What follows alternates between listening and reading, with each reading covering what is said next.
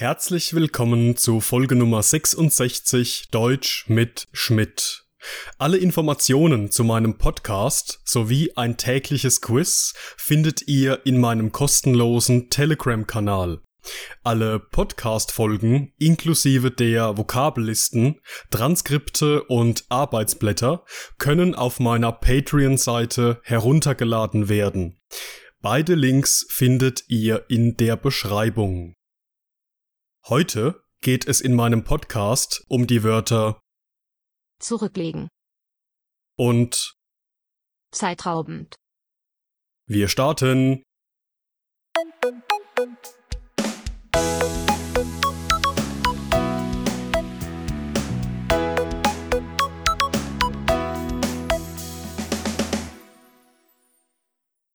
Das erste Wort für heute lautet zurücklegen. Zurücklegen. Das Flugzeug legt tagtäglich eine Strecke von 10.000 Kilometern zurück. Zurücklegen. Damit man im Alter nicht mit leeren Händen dasteht, sollte man immer etwas Geld zurücklegen. Zurücklegen. Der Zahnarzt forderte den Patienten auf, den Kopf zurückzulegen. Zurücklegen. Können Sie mir dieses Buch bis morgen zurücklegen, bitte? Zurücklegen. Zurücklegen ist ein trennbares Verb, das man in vier verschiedenen Situationen benutzen kann. In unserem ersten Beispielsatz geht es um ein Flugzeug, das Tag ein, Tag aus eine Strecke von 10.000 Kilometern zurücklegt. Stoßen wir auf einen Satz, in dem zurücklegen mit einer Strecke oder einer Distanz in Verbindung steht, bekommt das Verb die Bedeutung von gehen, fahren, fliegen oder schwimmen oder allgemein gesagt eine Strecke von Anfang bis Ende gehen. Damit man im Alter nicht mit leeren Händen dasteht, sollte man immer etwas Geld zurücklegen, lautet unser zweites Beispiel. Das bedeutet, dass man, sofern es möglich ist, immer ein wenig Geld beiseite legen oder sparen sollte, damit man in einigen Jahren eine finanzielle Reserve hat. Das dritte Beispiel handelt von einem Zahnarzt, der den Patienten aufforderte, den Kopf zurückzulegen. Wenn es in einem Satz darum geht, dass ein bestimmter Körperteil zurückgelegt werden soll, bedeutet es, dass ein Körperteil nach hinten gelegt werden soll. In diesem Fall also der Kopf, damit der Zahnarzt mit seiner Arbeit beginnen kann. Können Sie mir dieses Buch bis morgen zurücklegen, bitte? Lautet unser viertes Beispiel. In dieser Situation spricht eine Kundin mit einem Verkäufer. Die Kundin möchte, dass der Verkäufer ihr das Buch bis morgen zurücklegt. Hier bedeutet das Verb zurücklegen so viel wie für jemanden auf die Seite legen oder für jemanden reservieren.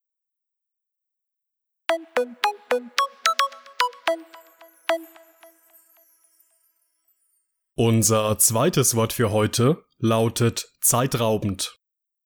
Zeitraubend.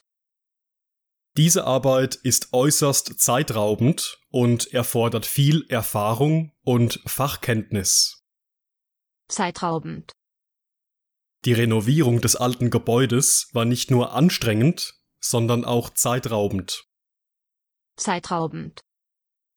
Trotz eines Termins sind zeitraubende Wartezeiten beim Arzt keine Seltenheit. Zeitraubend. Der Student beklagt, dass das Lernen der chinesischen Schriftzeichen extrem zeitraubend sei. Zeitraubend.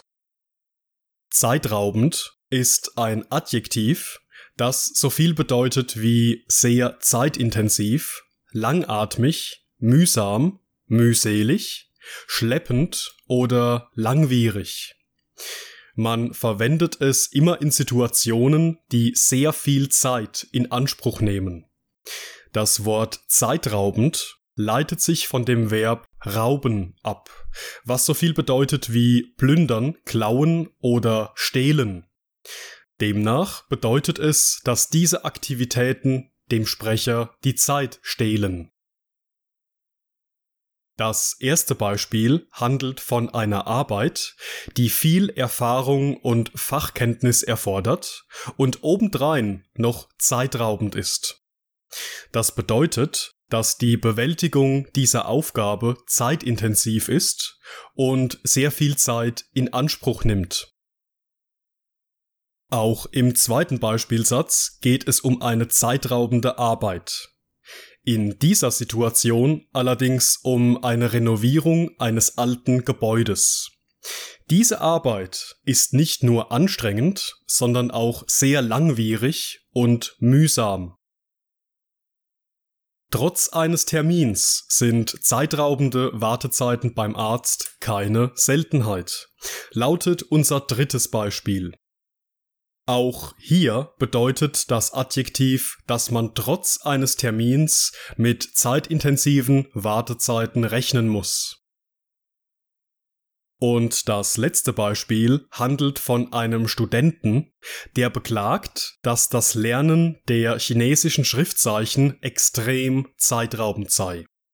Er sagt demnach, dass es enorm zeitintensiv, mühsam und mühselig ist, das chinesische Schriftsystem zu meistern.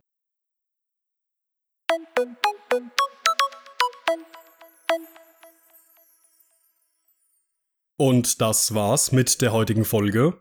Ich bedanke mich wie immer fürs Zuhören und in diesem Sinne, bis zum nächsten Mal.